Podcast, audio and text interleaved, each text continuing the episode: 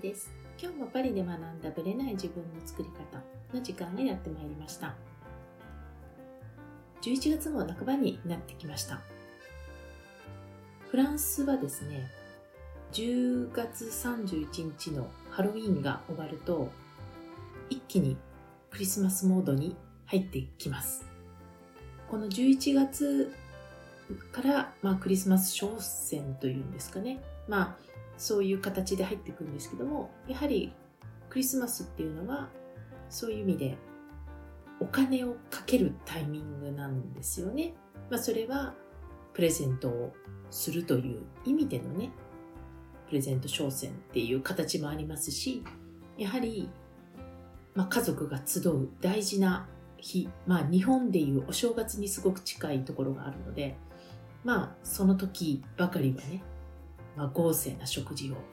するみたいなところがあるんじゃないかな。なので、食材を買ったり、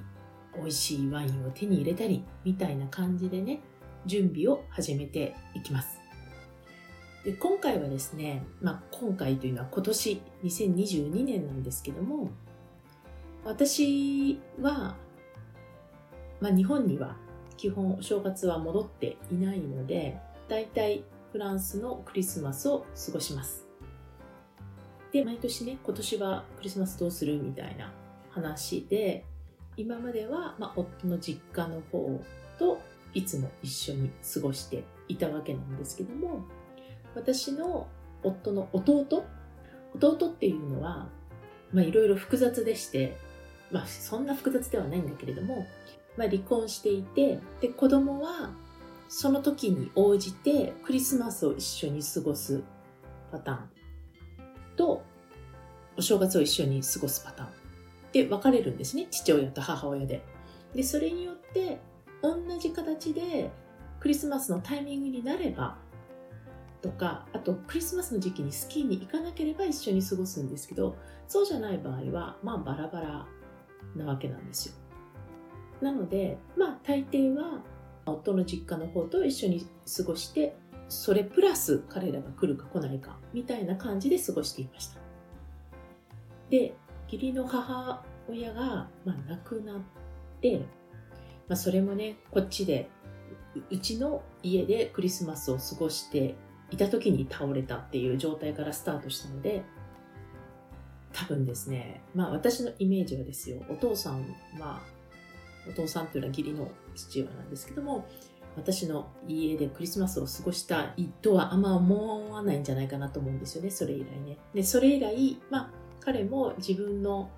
ホームがいいと思うので、まあ私たちが出向くことが多かったんですね。まあそうすると今度は彼が料理をすることになるわけですね。まあ、自分のホームなので。で、このお父さんっていう人はすごい面白い人で、基本的にはお母さんが料理を作っていた人なんですけども、お母さんがまあちょっと体調を崩し始めてたりとかしてから、彼が全部料理をやってるんですよね。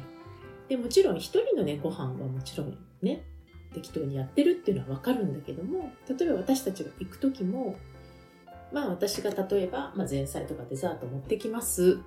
っていうふうにしてもメインはがっつり作るんですよ。オーブンもあるしね。で、一緒に作ったりとかね。で、お父さんはそのレシピをね、すごいくまなくお母さんの集めていたレシピとか、そういうものを駆使して自分なりにネットで検索もしたりして、まあテクノロジーの力も使いやってたんですね。まあそれは置いといて、今年はね、私が担当することになったわけですよ。で、私の森の家でクリスマスを過ごすということになり、まあお話し、ポッドキャストでしたかちょっと覚えてないんですけども、まあ、夏にね、弟がま再婚をしたんですね。まあ、ずっと一緒に暮らしてたので、相手の方ももちろんずっと知ってる人なんだけれども、結果的に結婚して、で、家族になったわけですよ。ある意味ね。で、まあ、今回は、私の家で集まることになったと。で、この、うちのそのメレ家っていうのはですね、もう完璧な男系なんですよ。なぜかこのうちのラインだけ同じメレ家でもいろんなメレ家がいるんですけどうちのラインだけ全員男なんですよ。なので女は男の人たちの奥さんとかそういう人しかいないんですよ。直系のラインで女性がいない。で、まあ、今回10人集まるんですけども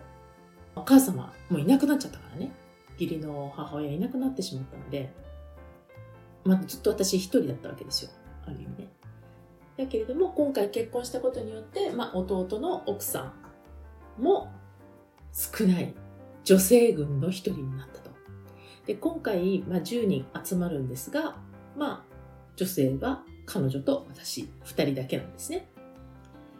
で、問題はですよ、今回、今までは、例えばお父さん1人とかね、だったらよかったんだけど、10人分。なぜかというと、奥さんになった人にもすでにお子さんがいるんですね、男の子が。またそこも男なんですけども、男がいるので、まあ、いわゆる義理の父のラインですよね。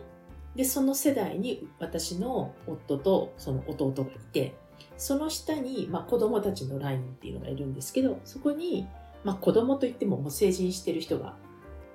まあ、半分、うちの子供以外はほぼ成人してるんですけども、5人いるわけですよ。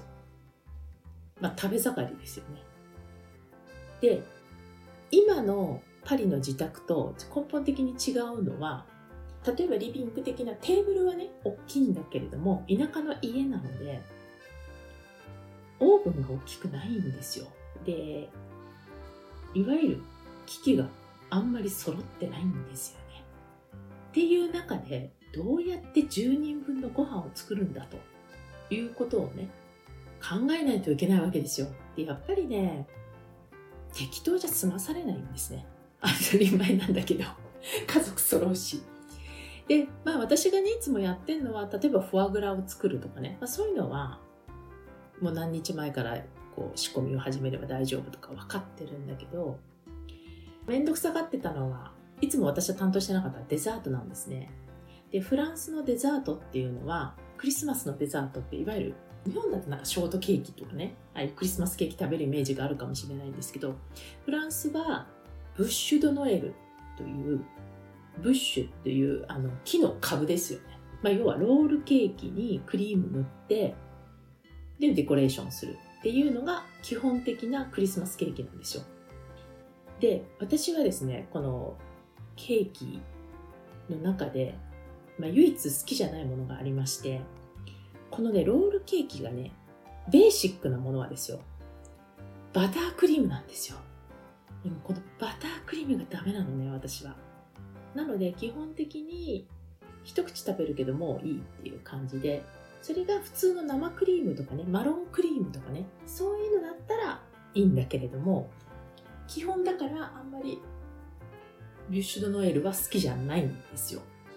で、今までは私はデザートは担当せず、あるいはもう買ってきちゃったりして、ごまかしていたんですけど、今回はね、ごまかしきれないところに来ましたと。いうことで、作りました、まず。私ね、ロールケーキとか作ったことないんですよ。まあ、ロールケーキはあんま興味なかったっていうのもあったし。で、ロールケーキの中でいかに重たくならず軽くかつ美味しく食べれるかまあいっぱいいるじゃないですかまず10人分っていう問題とあとほらチョコレートが好きな人もいればチョコレートそこまで好きじゃないっていう人もいるじゃないですかだから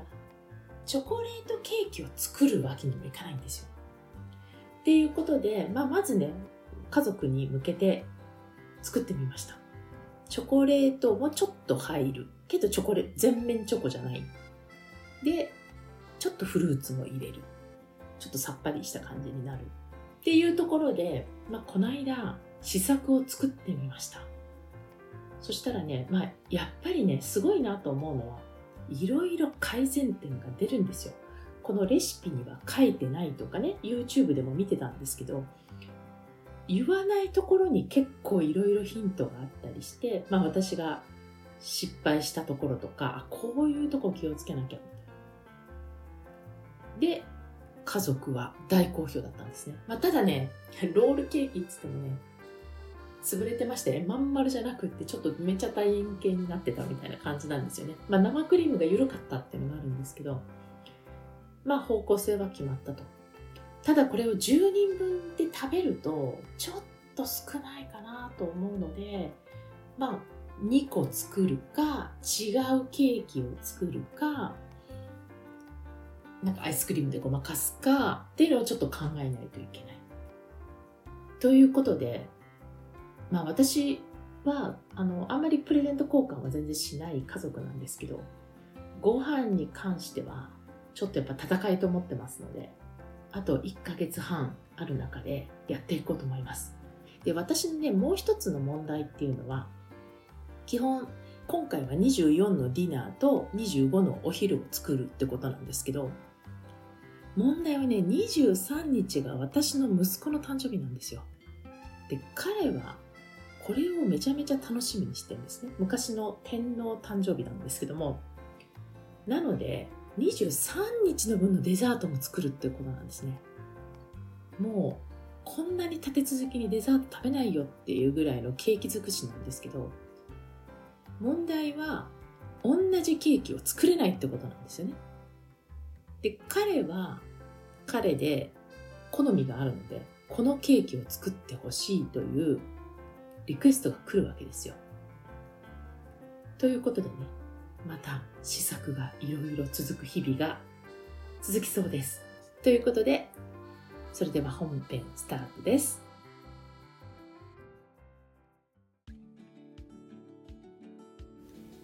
はい、本編です。11月も半ばになってきたわけなんですけども、まあ、ちょっとね、最近見た記事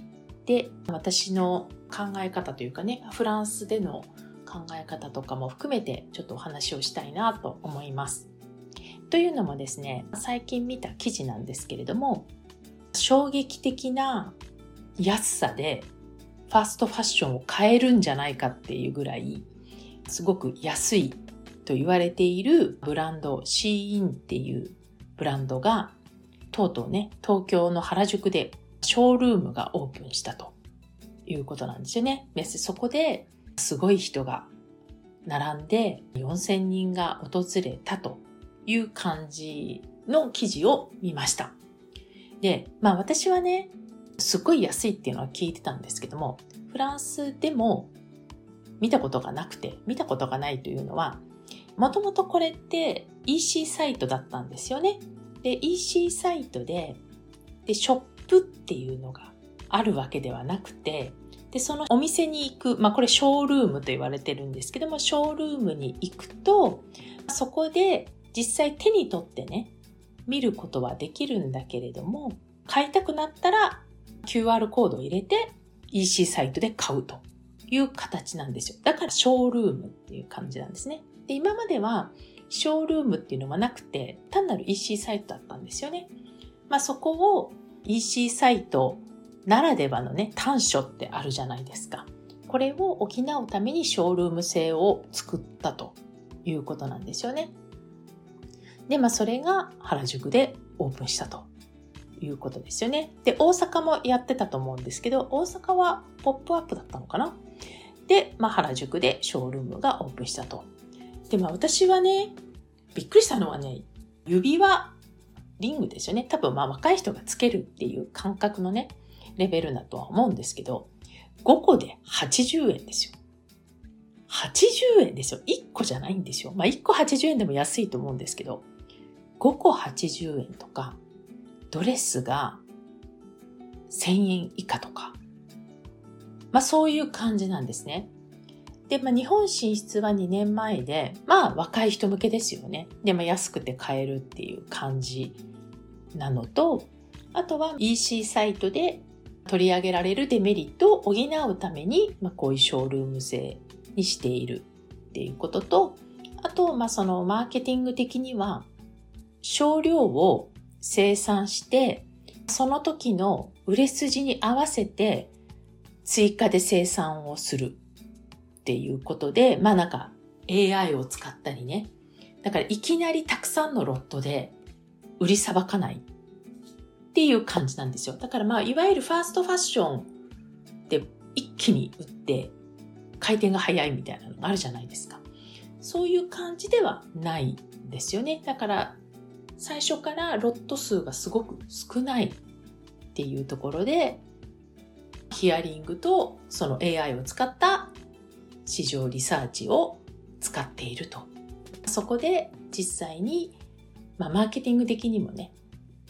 インフルエンサーを使って YouTube とかね、TikTok とかそういうところで実際に口コミでね、広がって、まあ、やってますよね。YouTuber の方が、例えば、新しい、まあ、シーズンのユニクロを着て、まあ、今年のユニクロはこういう感じで着るんだみたいなコーディネートをしたりとかね。そういう YouTube もあると思うんですけど、まあ、そういうのを実際に使っているということなんですよ。で、私が思ったのは、私以前にね、1年前ぐらいになりますかね、このファッションの問題とファーストファッションの話をどっかでしてるんですよね。で、まあ当時からね、さらに中国のあのシーンっていうのは中国なんですよ。一応本社シンガポールっていうふうに言われてるらしいんですけど、立ち上がりは全部中国なんですよね。で、まあもともとは中国で作ったものを中国の価格でアメリカで売るみたいなコンセプトからスタートしたんですよ。だからもともとすごく欧米で買うと高くなってしまう。もともとね、ザラとか H&M とか、まあ、ヨーロッパ発のブランドに多分対抗して中国のコストの安さを逆に売りにして欧米に出てくみたいなね、感覚だったんじゃないかなと私は思っています。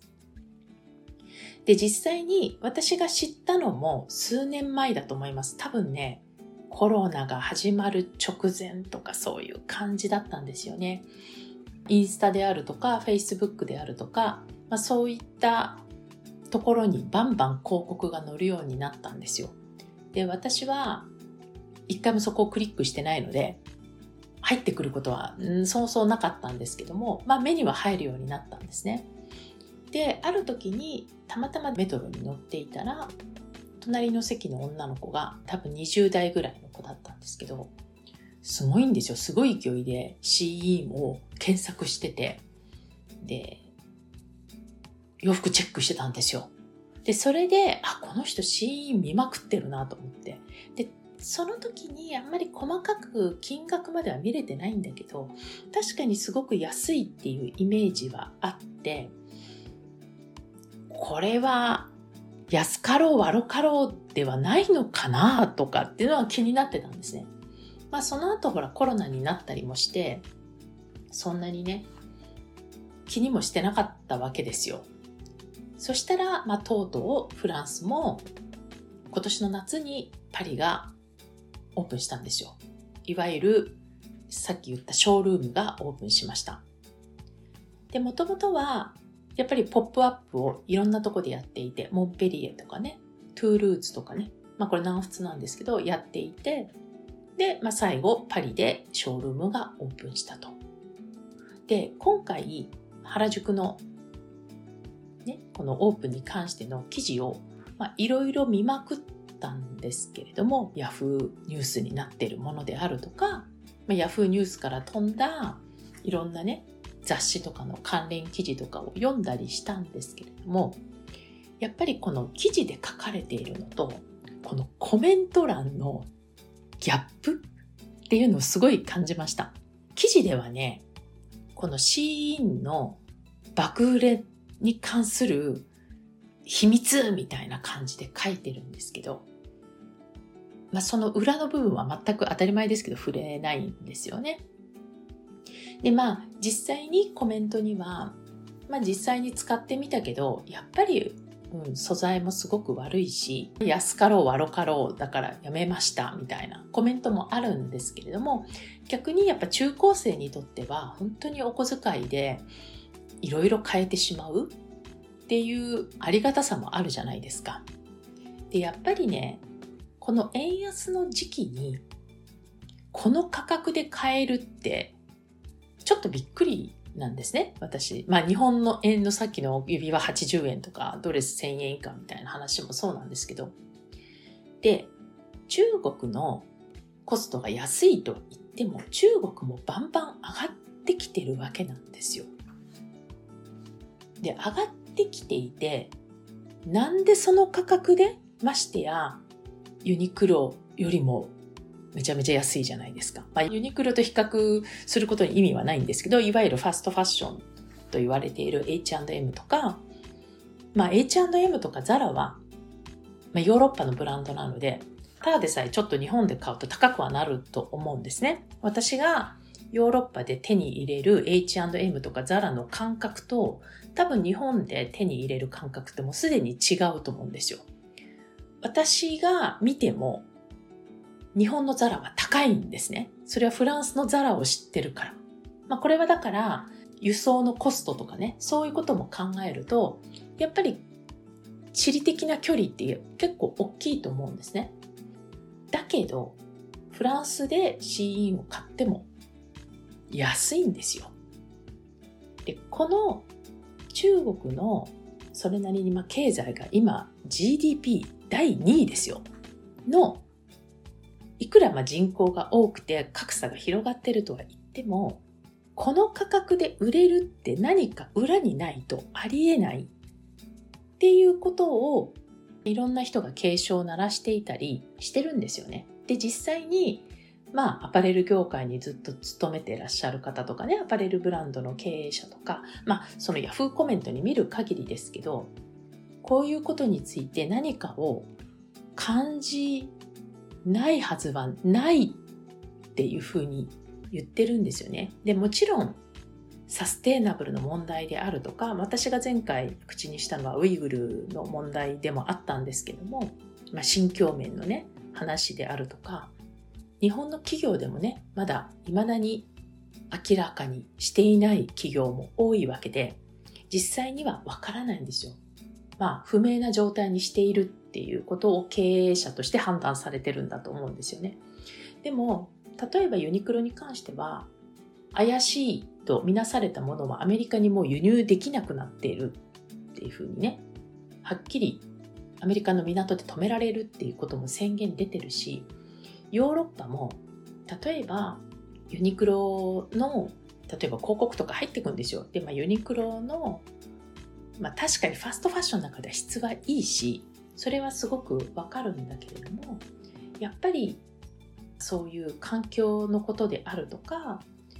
不当な賃金で労働もっと言うと強制労働させられているとか、まあ、そういうことにはうるさい地域なので、ね、また話すかもしれないですけどカタールの今回のワールドカップだってそういう話出てるんですよね。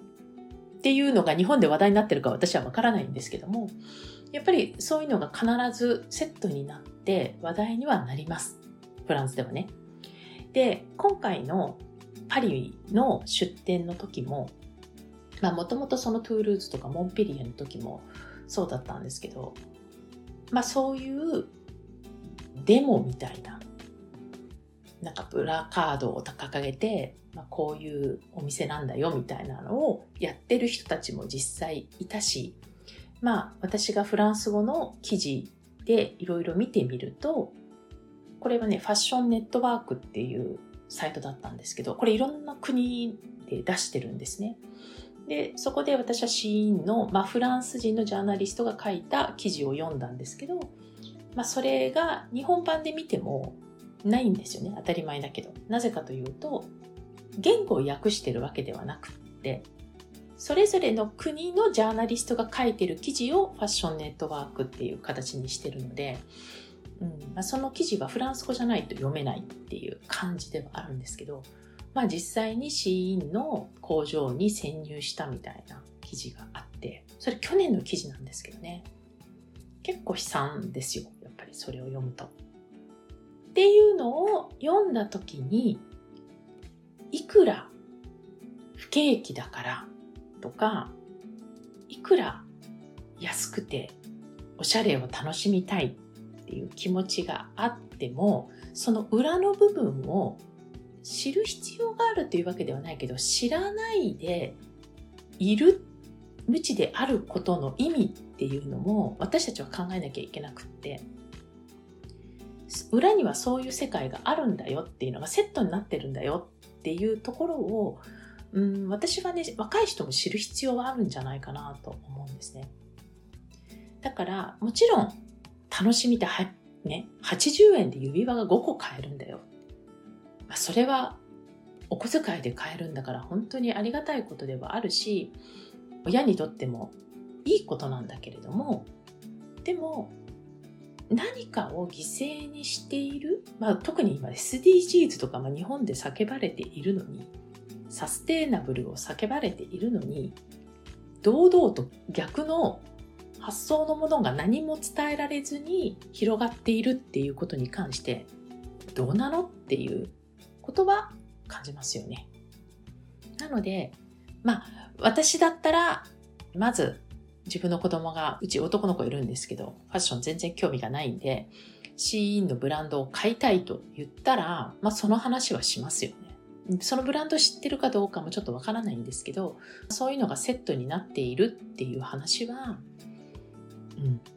知っておいた方がいいい。それを含めてどう思うか。それでも欲しいと思うか。っていうところは、私は問いとしてね、尋ねたいなと思います。皆さんはどう思うでしょうか？これを機会にね、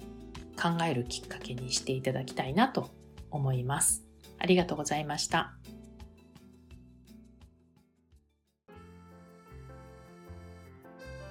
この番組は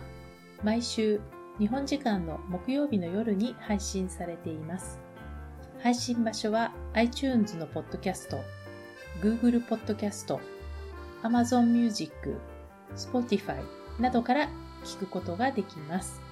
YouTube も時間差はありますが、アップされています。iTunes のポッドキャストは登録ボタンを押していただくと自動的に新しい回が配信されます。また、週2回 Facebook とインスタでライブを行っています。ポッドキャストとはまた違う視点でマインドについて願望を叶えることについてお伝えしていますので、ぜひよかったらこちらも参加してください。アーカイブは期間限定で見れますので、詳しくはパリプロジェクトのホームページをご覧ください。パリプロジェクトで検索していただければすぐに見つかります。また次回お会いしましょう。